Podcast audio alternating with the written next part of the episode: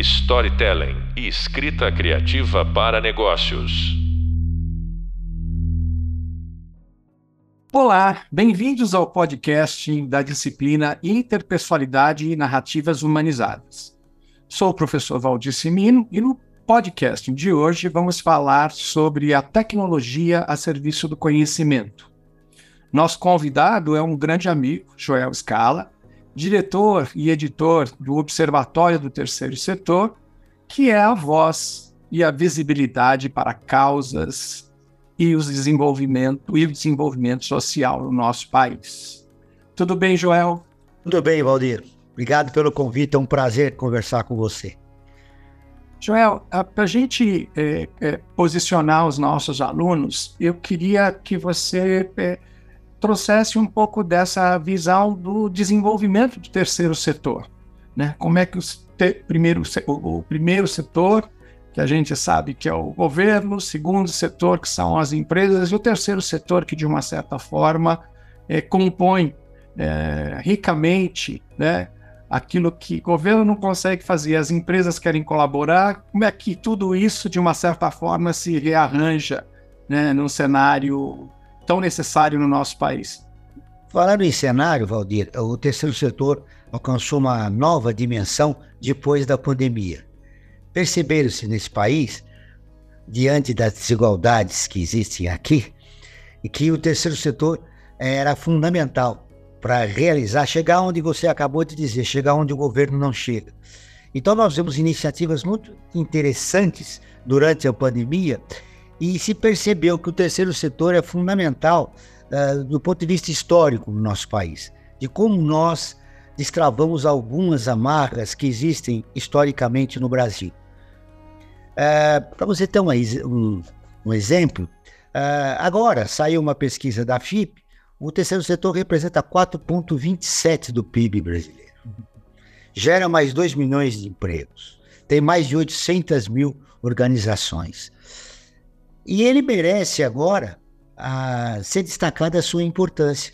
Uhum. A, a, existem organizações que eh, realizavam trabalhos expressivos e que eram, digamos, não ignoradas, mas é, não tendo o seu trabalho, é, o registro do seu trabalho devidamente feito uh, pela sociedade. Então, o terceiro setor, felizmente, depois da pandemia, entrou na agenda da sociedade civil como uma ferramenta importante para cuidado social no país. É, é, é, muito interessante quando você coloca e você traz assim um marco como a pandemia, de uma certa forma, é, integrou né, o planeta e as necessidades. Mas eu queria resgatar é, os, os, primeiros ensaios né, da, da, da, dessa tal sustentabilidade, que de uma certa forma foi ganhando uh, atualizações, mas 92, 1992, o Brasil foi o arcabouço né, foi, reuniu aí mais de 140 países no Rio de Janeiro para uma discussão séria sobre como o mundo poderia se mobilizar para melhorar e garantir eh, vida para as próximas gerações, né? É, e por incrível que pareça, a gente perpassa um período, sai dali, saímos desse movimento para as oito metas do milênio, né? Então, o mundo caracterizou que nós tínhamos que consertar a partir dessas oito metas, ainda sem esse caráter de lei, era muito mais uma forma de sensibilizar através de campanhas, através de ações. As empresas acabaram se envolvendo nisso, mas não fizemos a lição de casa e vem a Agenda 2030 com as 17 ODSs, né? Como é que você vê essa evolução, né? é, nos perdemos, né? Ou, onde o Brasil foi destaque uma vez que a gente não atingiu é, pontos favoráveis né, nesse desenvolvimento. Na verdade, o, não foi só o Brasil, né? Boa parte do mundo também é, esqueceu da, da importância do que é você lutar pela sustentabilidade. Mas é, nesse percurso, Veio a ONU com os 17 Objetivos da Agenda 2030. Criou-se uma Agenda 2030 alertando os países da importância de se cuidar de cada aspecto. Então, os 17 objetivos da, uh, da Agenda 2030, ele veio para alertar as sociedades do Ocidente da importância de você cuidar da sustentabilidade. Aqui no Brasil, de uma maneira muito, é, digamos, leviana, é, não, não se deu a importância que deveria ser dado aos 17 Objetivos da Agenda 2030. É, do ponto de vista cultural, a nossa sociedade, a não ser, por exemplo, algumas organizações do terceiro setor que lutam é, para a preservação do meio ambiente, sobretudo essas que atuam aqui no Sudeste, que já atuam na, na Amazônia, né? agora nós temos o destaque da Amazônia, é, elas realizam um trabalho importante. Mas políticas públicas aqui no país foram descontinuadas e, e, na, e essa agenda aca, acabou se não dando a devida importância. Veja, Valdir, no, os 17 Objetivos Sustentáveis, eles têm 160 e, mais de 169 metas. É, isso, exatamente. Nenhuma dessas metas foram cumpridas. Nenhuma dessas metas foram cumpridas. O governo, a, é, que é signatário dessa uhum. Agenda 2030, não colocou ah, de, não, não, não atuou para que elas fossem implementadas no país. Nós vamos ter agora, o relatório Luz sai em setembro, e aí vem com dados alarmantes a respeito do cumprimento desses objetivos. Exatamente porque, claro, vamos levar em conta que nós tivemos, sofremos uma pandemia, mas de qualquer forma, uh, o governo não cuidou devidamente do cumprimento, já que como signatário, ele deveria é, desenvolver políticas públicas junto às organizações do terceiro setor para que a, a condição do Brasil melhorasse. Nós estamos numa situação muito difícil. É, para você ter uma ideia, nós entramos no, em 2018 no mapa da fome, né, onde o Brasil já tinha saído. Como nós resolvemos isso? É, é necessário que o governo faça a sua parte e que a sociedade civil coloque na sua agenda a importância da sustentabilidade para que a gente viva um novo momento no país e deixe um legado para as futuras gerações. Joel, é muito interessante, né? Quando a gente fala todos esses pontos, né? Nós como signatários e o, o, o planeta envolvido nisso todo, a gente é, tenta até entender é, onde é que onde é que o lucro vai à frente, né? Estamos destruindo as geleiras, estamos destruindo as nossas, as nossas reservas da, da do meio ambiente, é, enfim, tudo em prol do, do lucro, propriamente dito, né? Eu queria que você é, diferenciasse ou mostrasse né, para os nossos alunos, comentasse um pouco que acho que é muito importante, depois a gente entrar no tema forte que é a tecnologia, que é a filantropia.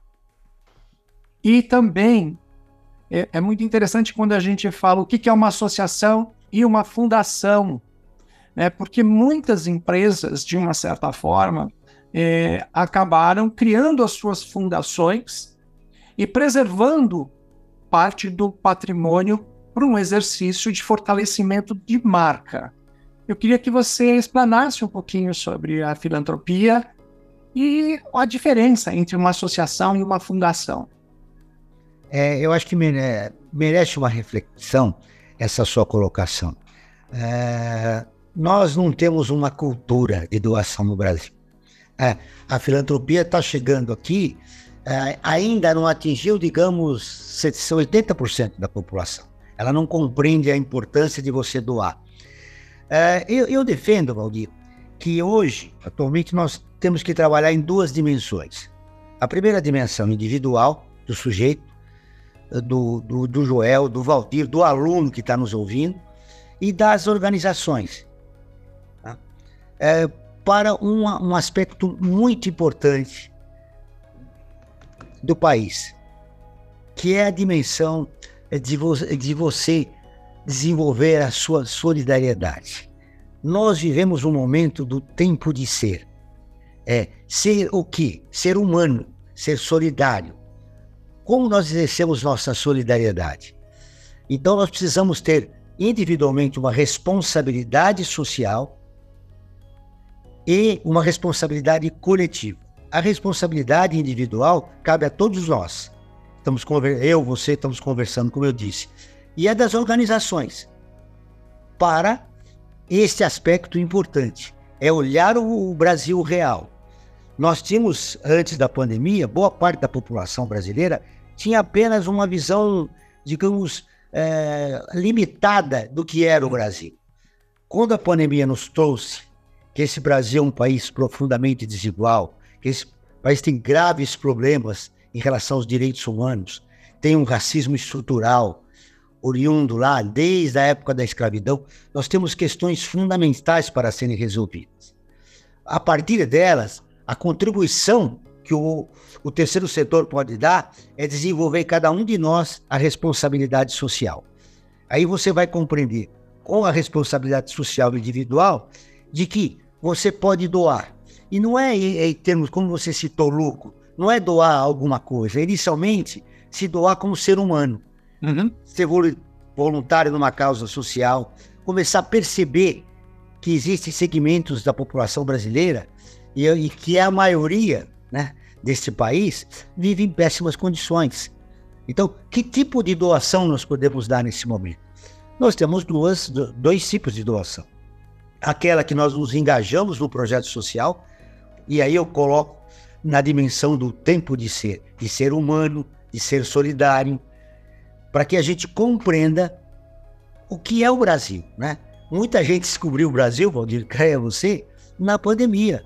Olha, quando eu, no observatório, nós criamos uma página para captar recursos, para que as organizações conseguissem desenvolver os seus projetos sociais, eu estou me referindo a pequenas e médias Sim. organizações que aqui estão.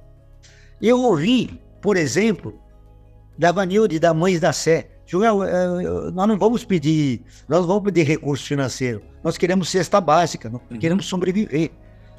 E aquilo me tocou profundamente, porque eu falei, puxa, eu imaginei, ela falou, o projeto está de pé, mas as mães que procuram seus filhos, elas precisam se alimentar. Olha que situação nós chegamos. E, e, e veja, a Ivani é um exemplo de centenas de organizações que sofreram problemas durante a pandemia. No pós-pandemia, repito, e eu acho que vai ser recorrente nessa nossa conversa, é fundamental que a gente, a partir de agora, provoque uma mudança cultural e assuma uma responsabilidade individual diante do que vivemos no nosso país. É, quando você falar de lucro, é a visão mercantilista é, de que se nós temos de, olha, qual é o lucro, o que, que vai me dar vantagem?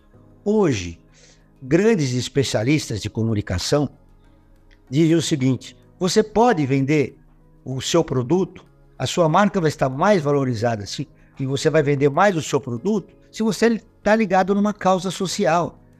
Porque o Brasil despertou-se no pós-pandemia a respeito dos seus problemas estruturais.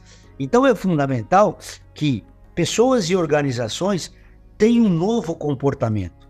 E claro, uma das ferramentas importantes para se manter o terceiro setor é através da doação, é através da filantropia, né? que tem uma conotação, uma conotação que deve ter, não tem, deve ter uma conotação a respeito da, a, daquilo que eu repito, vou repetir várias vezes aqui, da responsabilidade social de cada um de nós, uhum. da organização que quer ter mais lucro, mas através do que?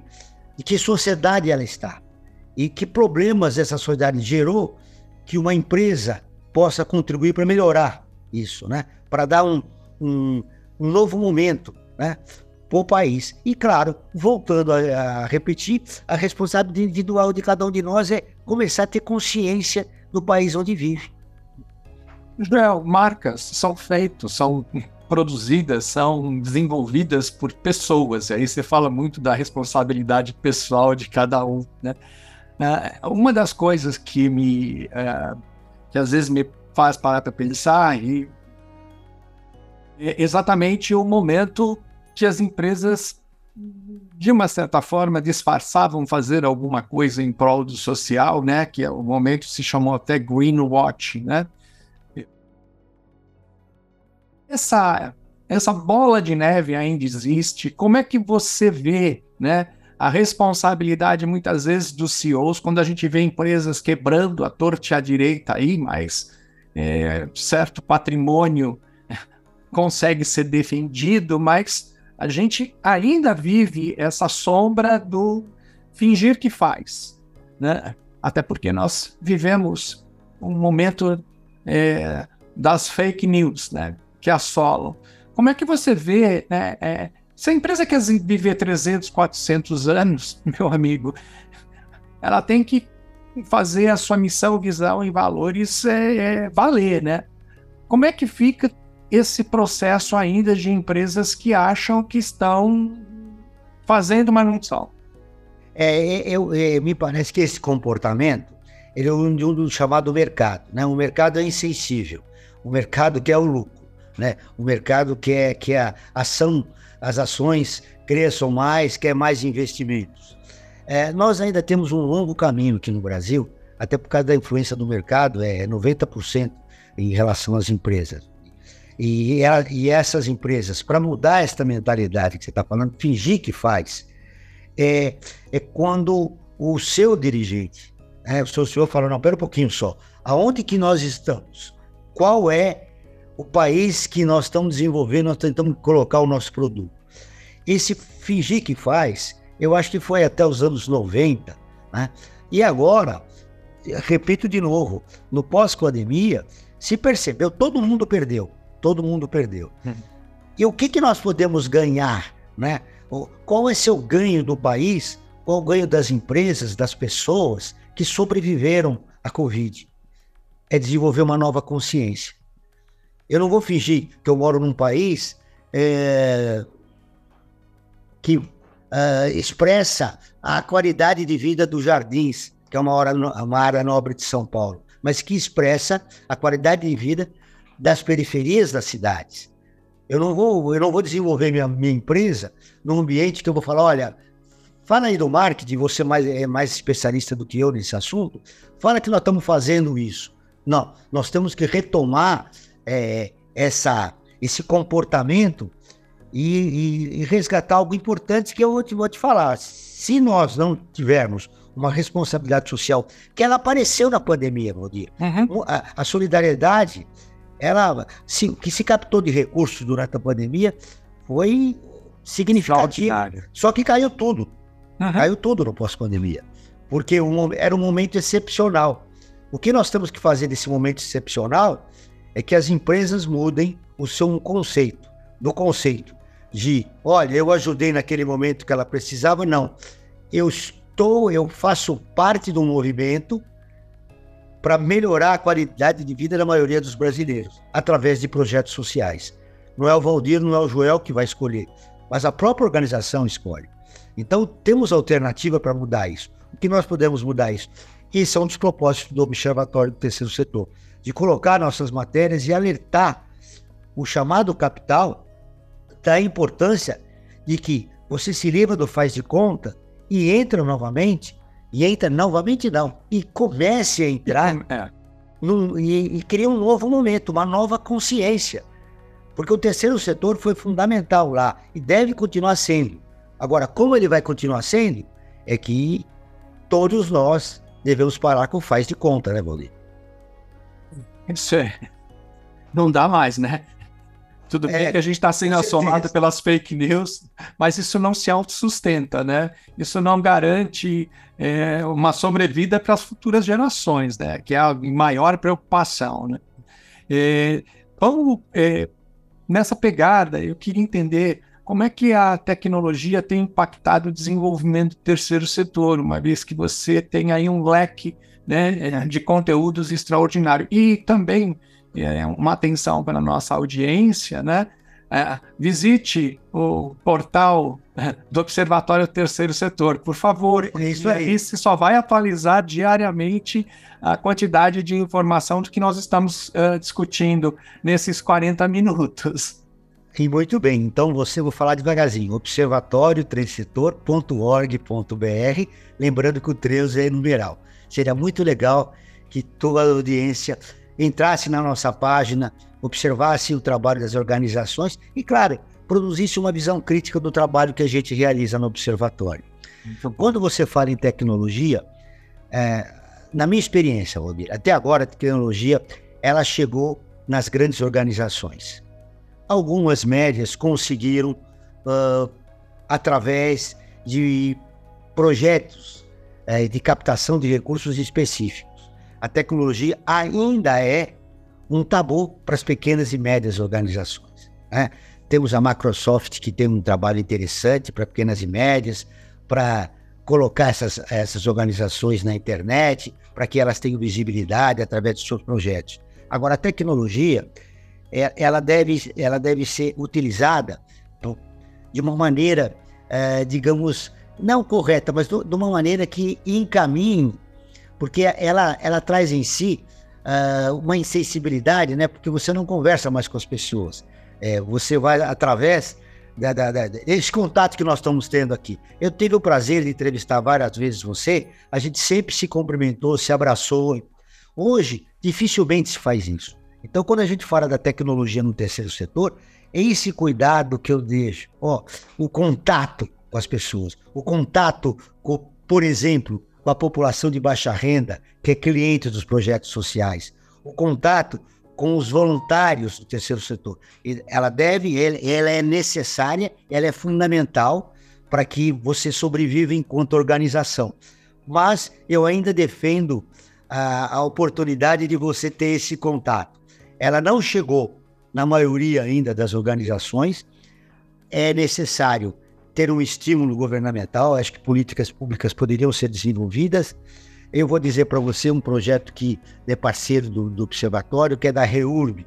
A REURB é, pega computadores, isso é importante, eu já disse para você na primeira vez que a gente Sim. foi aí. Ela pega computadores que sucatas e transforma esses, esses computadores em um novo, uhum. né? E um, e um novo smart, e um novo notebook. notebook. Esse notebook ele pode ser usado pequenas e médias organizações. A, a fez um trabalho super interessante, faz um trabalho super interessante para um número expressivo de organizações, passando esses computadores. Então, vocês que têm computador, é, empresas que têm um computador e que vão jogar isso no, no chamado lixão, dá para a Reurb que não custa nada, eles retiram e transformam aquilo em um novo computador. Primeiro, você não impacta o novo ambiente vai fazendo concorrência com a Dell, com a Microsoft, mas o importante é não impactar o novo ambiente e proporcionar à população de baixa renda o acesso à tecnologia. Não só a população, mas as organizações, as pequenas organizações que atuam nos, na periferia dos grandes centros urbanos do país, Valdir. Isso é muito importante. Né? É, então, a tecnologia, ela se torna um, uma ferramenta é, fundamental desde que a gente não perca, não perca esse sentido da humanidade, do contato das pessoas. Como você capta voluntário? Você imaginou se você entrevistar voluntários através da, da, da, da internet? Né? Os voluntários você tem que olhar no rosto. Você tem cursos que preparam as pessoas para contar história nos hospitais. Como é que você faria isso através da internet? Você tem que sentir a pessoa. Né? Então, como eu digo, como eu disse no início da nossa entrevista, nós vivemos um tempo de ser que cada um de nós temos que escolher. Na era tecnológica, no, na era digital, nós temos que escolher seres humanos. Né? Nós temos que escolher desenvolver nossa humanidade. E esse é o desafio de cada um de nós. Né? Não existe fórmula, cada um vai buscar o seu caminho, né, Valdir? Dentro desse pensar é, tecnologia, né, a gente sabe que existe uma dificuldade geral com a população, mas também sabe que existem ah, ah, organizações uh, ligadas, uh, organizações não governamentais de grande porte, médio porte, pequeno porte. Muitas vezes as de pequeno porte são aquelas que precisam mais de visibilidade e de ação e de Que são a maioria no terceiro setor. É, que são a maioria, né? Que é, que é o, aquela senhora que tira a criança, ela não vai virar um aviãozinho na comunidade, mas ela vai no contraturno aprender alguma coisa, fazer alguma coisa. Na própria FAP, o curso de audiovisual que você conhece, a gente tem dado voz e visibilidade para muitas organizações poderem eh, se mostrar, se falar, eh, se apresentar, mostrarem os seus indicadores, né? É, e a gente percebe, Joel, que a maioria delas trabalha com duas vertentes. Ou eu preciso de recurso de grana mesmo para fazer a roda girar, ou eu preciso de gente, que é o trabalho do voluntário. É, e a gente sabe que desde 2001, ano internacional do voluntário, o Brasil parece que se sensibilizou e a, e a, a Silvia Nakashi, né, que trabalha com essa pesquisa, praticamente está indo para mais de 20 anos, é, e é uma coisa interessantíssima que a gente vê uma evolução na, na, na, nessa solidariedade, né? É, nessa empatia da população. É, a, muitas vezes cai uma tromba d'água, é o voluntariado que faz a coisa acontecer e faz as coisas é, se organizarem, né? É, hoje nós estamos falando de 57 milhões de brasileiros que se declaram é, fazedores de alguma coisa, abraçando alguma causa, a causa. Nós estamos falando praticamente de um, um quarto da população uh, brasileira. Mas nós temos muitas pessoas que entendem que o trabalho voluntário eh, não é tão necessário porque não ganha, porque vem uns entraves eh, eh, tão esquisitoides, né? Que muitas vezes estão ligados muito mais à religião né, ao assistencialismo do que ao profissionalismo. Eu queria que você colocasse, acompanhando, né, é, como é que as organizações têm que se defendido em mostrar os indicadores e a produção do que o voluntário hoje faz no nosso país? O voluntário é, é uma peça fundamental na vida de uma organização. Você mesmo, numa das nossas entrevistas, alguns anos atrás, falava, mensurava o custo do, do, do, voluntariado. Eu achei aquilo uma, uma coisa muito interessante, Valdir. É, algumas organizações é, falam, bom, nós precisamos de recurso e precisamos de voluntário. Como formar o voluntário? Né? O que, que, que, papel é, que papel é esse que o voluntário deve cumprir? Eu sei que ele é fundamental. Como você constrói essa figura na, na, na tua organização? É, eu, eu vejo trabalhos excelentes, você citou a Silvia, eu vejo trabalhos excelentes é, da, da, da, da, daquele hospital do câncer, com aquela, com aquela grupo de senhorinhas, né, uhum. é, comprometidas com aquele trabalho. Aquele é um trabalho de muitos anos, né. É, a organização, apesar de ter problemas na sua infraestrutura, sobretudo as pequenas, elas têm que tomar um cuidado imenso na formação de voluntários. Primeiro, o comprometimento com a solidariedade não é só não é necessário somente isso. Nós precisamos de mais alguma coisa. Nós precisamos de que o voluntário se torne um profissional, vou usar um, um, termo que parece uma contradição, mas que assuma um compromisso. Na verdade, o, o termo correto é que assuma um compromisso com a organização. E como se fazer isso? Isso aí é, é, um, é você criar esse curso, é, é, é você procurar encontrar uma melhor maneira de desenvolver o compromisso do voluntário com a organização. Porque o, o sucesso da organização é esses dois pilares que você falou: é o, é o voluntário e é o recurso financeiro. Quanto ao voluntário, você tem que buscar o voluntário na sua comunidade.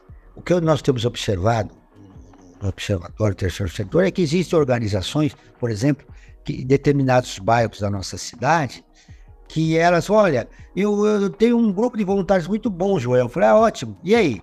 Ah, mas aí, olha, um é do, do outro lado da cidade, o outro é aqui. E, e a sua comunidade? Né? Ah, ah, nós não tomamos cuidado de olhar em torno da comunidade e, e buscar essas criaturas humanas que estão ah, aptas a desenvolver sua responsabilidade individual. É só preciso ser sensibilizadas.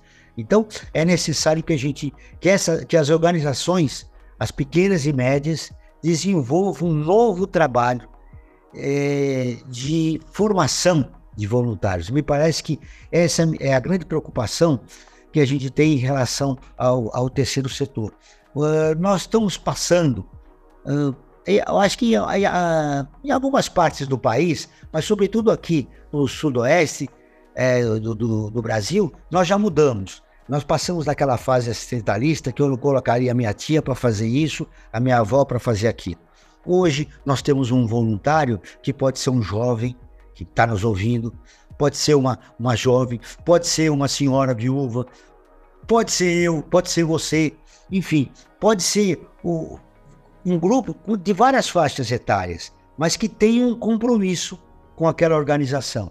Então, você vai procurar um jovem que está compromissado uh, de, de, colaborar numa organização por direitos humanos, por exemplo.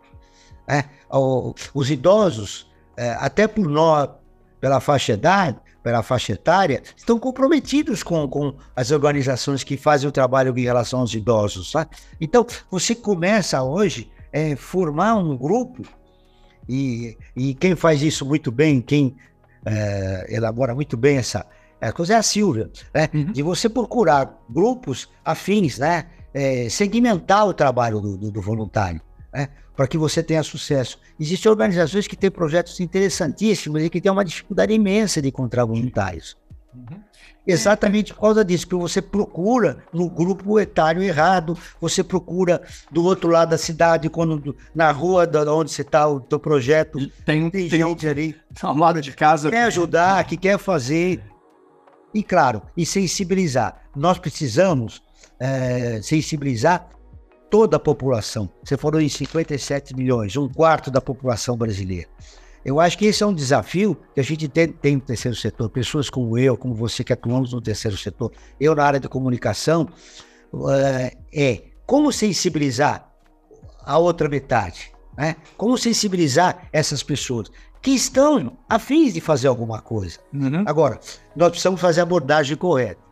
É, essa é uma resposta de um milhão de dólares. É, não é aqui no programa que a gente vai resolver. Vai resolver. Mas eu, Nós eu... podemos deixar uma sementinha para as pessoas refletirem sobre isso. O comprometimento do voluntário, o compromisso, o compromisso que ele deve ter com a organização, o perfil do voluntário e aonde encontrar o voluntário. Me parece que esses três desafios, entre outros, contemplam o que, o que você está me colocando. É, o que eu percebi, né, porque a pandemia também trouxe a tecnologia e muitas coisas aconteceram. Né? Dentro de casa, as pessoas passaram a ser solidárias, mas elas precisam continuar sendo solidárias, né? não só o período. Né? Eu até ressalvo aqui a Atados, que é uma organização não governamental que liga causas, pessoas, né, para elas poderem, e também tem a parte tecnológica, porque muitas pessoas dentro de casa podem resolver bilhões de problemas através da tecnologia, isso é muito importante. Se você me permite, você lembrou do Atados, é, uhum. é, é, é, muito legal essa, eu, eu, eu, entrevistei o pessoal do Atados já várias vezes. É, aí é uma dica para as organizações, Valdir, a respeito da responsabilidade coletiva você tem um número expressivo de, de colaboradores e funcionários na tua organização. Uhum. Isso não requer o apoio financeiro. Você encontra na né, sua organização, na, na, sua empresa, voluntários que possam desenvolver. E eu, eu me lembro que tinha uma organização, aliás, não uma não, algumas já fazem isso. Elas fazem, uh, nos finais de semana, elas vão atrás de projetos sociais, descobrir projetos sociais, se engajar os seus, os seus os colaboradores seus, funcionários para isso. Mas isso é uma iniciativa individual. É necessário é. que as organizações façam isso. E isso não custa nada. Você tem 50 funcionários, 100, 200 funcionários. Quem são eles? O que, que eles podem fazer para contribuir como voluntários numa organização do terceiro setor? Joel, eu tive a oportunidade de participar das discussões do marco legal terceiro setor. E uma das, eh, das minhas colocações foi exatamente a hora voluntária, o valor da hora voluntária. Quase me deram uma chinelada porque achavam que eu ia pagar o voluntário. Mas a gente precisa valorar aquela hora doada, aquela hora com qualificação, aquela hora bem treinada, aquela hora bem capacitada. É porque é, é, é, é o, o, que, o, que, os voluntários dão é o tempo, e o tempo é, é a riqueza do ser humano, né? E a partir do momento que isso entrou né, em 2012 para um movimento do Conselho Federal de Contabilidade, que as empresas, o governo, eh, qualquer instituição hoje que trabalha com voluntário ela tem por obrigação valorar essa hora. E é a partir daí que a gente começa a entender um distanciamento entre o assistencialismo e o, o, o profissionalismo né, do trabalho voluntário. O assistencialismo vai existir porque as pessoas estão passando fome, a fome voltou, porque nós temos problemas, enfim, problema da, da, da diversidade, problema, quer dizer, tudo isso é, é uma grande massa de coisas que ainda não são é, solucionadas. Mas eu queria que você, nós estamos chegando aqui no nosso final do nosso papo, eu queria que você colocasse um pouquinho essa, essa necessidade e essa força que o, o marco regulatório trouxe né, junto ao terceiro setor, que foi um divisor de águas, acredito eu. É... Nós, nós, nós, divulgamos, nós achamos fundamental é, o, o, marco regulatório. É, é, o prazo dele de validade, e eu acho que hoje a, as organizações e todo o corpo compromissado com o futuro do terceiro setor, todo o corpo, digamos, de multiplicadores de opinião que atuam no terceiro setor, como você, é de refletir sobre ele. E a gente tem que pensar o marco regulatório de 10 de 10 anos, na minha opinião. Tá? Uh, a gente tinha, digamos, a esperança em relação à saúde do terceiro setor, ela aí deu problema, né, se retirou alguma coisa, é, se tirou algumas, eu, alguns artigos importantes que eu achava na época. É, a gente tem que contextualizar. O marco foi na época de um governo que estava enfraquecido, e, e, e, aí, aí esse governo colocou para discussão, mas aí houve uma reação das pessoas que não queriam mudar a mentalidade do terceiro setor, e essa questão você colocou bem, da, da o assistencialismo e a profissionalização. Uh, existe lá atrás na nossa entrevista, eu acabei uh, me empolgando falando da, da, das fundações. Né? Uh, existem fundações que cumprem legalmente uh, toda a legislação, mas atuam com uma mentalidade ainda assistencialista. Sim. Né? Porque são o, o, fundações de pai para filho, são fundações familiares, e eles não têm consciência de que eles atuam no terceiro setor. é, e preciso ter uma visão macro e ter um compromisso com esse ambiente, gerando uh, projetos sociais que façam a diferença na sociedade. Essas fundações. Então, essa, esse, essa resistência que houve em relação ao marco, sobretudo na área da saúde, mas também teve outras, e eu percebi que nós fizemos uma campanha para o marco e depois essas pessoas, parte dessas pessoas que fizeram a campanha me procuraram e falaram: ah, nós não concordamos com, com o que vai ser aprovado. Eu falei: não, não aqui não, nós não podemos transformar o terceiro setor num hospício, né? Todo mundo quer fazer o marco, mas eu quero o marco do meu jeito. Não, tem que ser o marco é, da, da importância que o terceiro setor tem e deve ter. Então, esse marco, a gente precisa olhar ele em um determinado momento, a gente tem que fazer uma revisão. Revisitá-lo, né? É, exatamente. É, e incluir, inclusive porque nós passamos, o mundo passou por um momento difícil. Nós é. estamos aí para no pós-pandemia, nós estamos aí com os 17 uh, objetivos da Agenda 2030, as 169 metas. Então, o, o, o marco tem que flexibilizar a, a sua legislação para a atuação das organizações, não para defender alguns interesses. Perfeito. Antes de você dar as suas considerações finais, é, existe uma coisa que a tecnologia pode ajudar qualquer um de nós, principalmente quem está nos escutando. É, existe o portal Transparência Brasil, que a gente pode acompanhar o que os nossos políticos estão fazendo, né, que pode acompanhar audiências públicas. Isso é uma coisa também que a população desconhece, né? A sua grande força, né? Então, como é, é aquela coisa, ah, eu não gosto de política. Não, você não gosta de política, mas você faz política o tempo todo. Então, hoje, a tecnologia nos traz mecanismos para a gente cobrar né, o poder, né, o que estão fazendo com os nossos recursos. Eu quero que você faça suas considerações finais em cima dessa necessidade da nossa audiência cobrar. É, é importante, eu, eu vou emendar isso já com, com, nosso, com minhas considerações finais. É, é, aí eu volto naquilo que eu já falei. A gente precisa despertar uma nova consciência no cidadão comum brasileiro. Tá?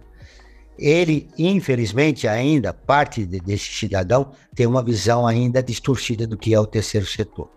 Né? Nós temos um longo caminho no observatório para conscientizar a população em geral a respeito do terceiro setor.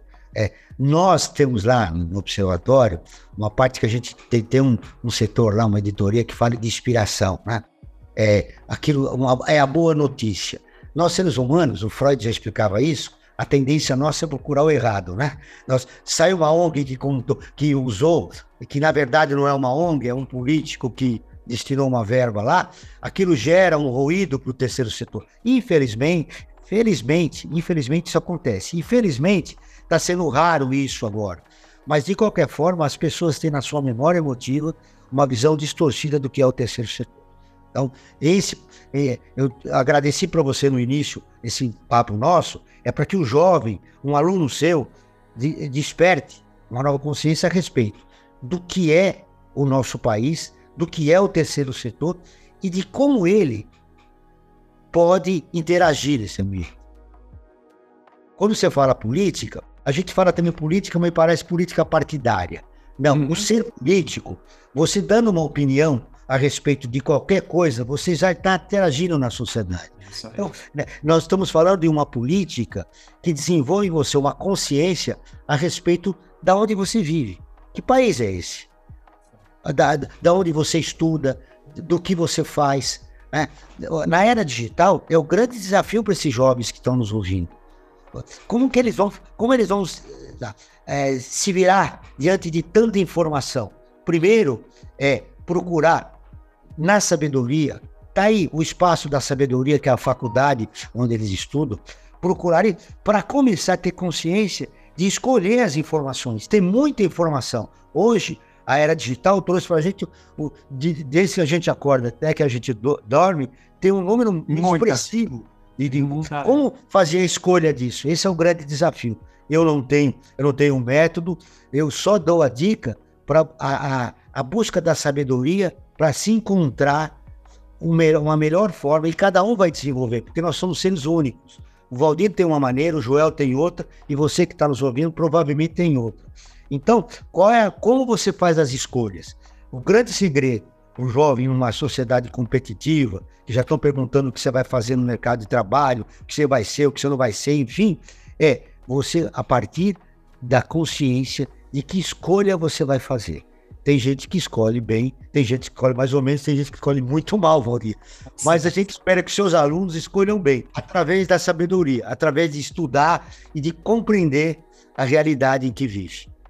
Joel, muito obrigado. Caros amigos, vocês acabaram de ouvir o podcast em A Tecnologia a Serviço do Conhecimento. Quero agradecer imensamente ao amigo Joel Scala que, com seu profissionalismo, tem promovido o desenvolvimento comunicacional junto a causas. Causas são necessárias com aquela que você está abraçando ou vai abraçar. Complemente o conhecimento com o hub visual, o papel do comunicador na era da interdependência e a leitura do artigo Encantos e Desencantos da Vida. No próximo podcast, vamos dialogar sobre o que é vivenciar valores humanos. Cada ser tem um conceito sobre humanização, mas os valores humanos são universais. Até a próxima, até breve e bons estudos. Storytelling e escrita criativa para negócios.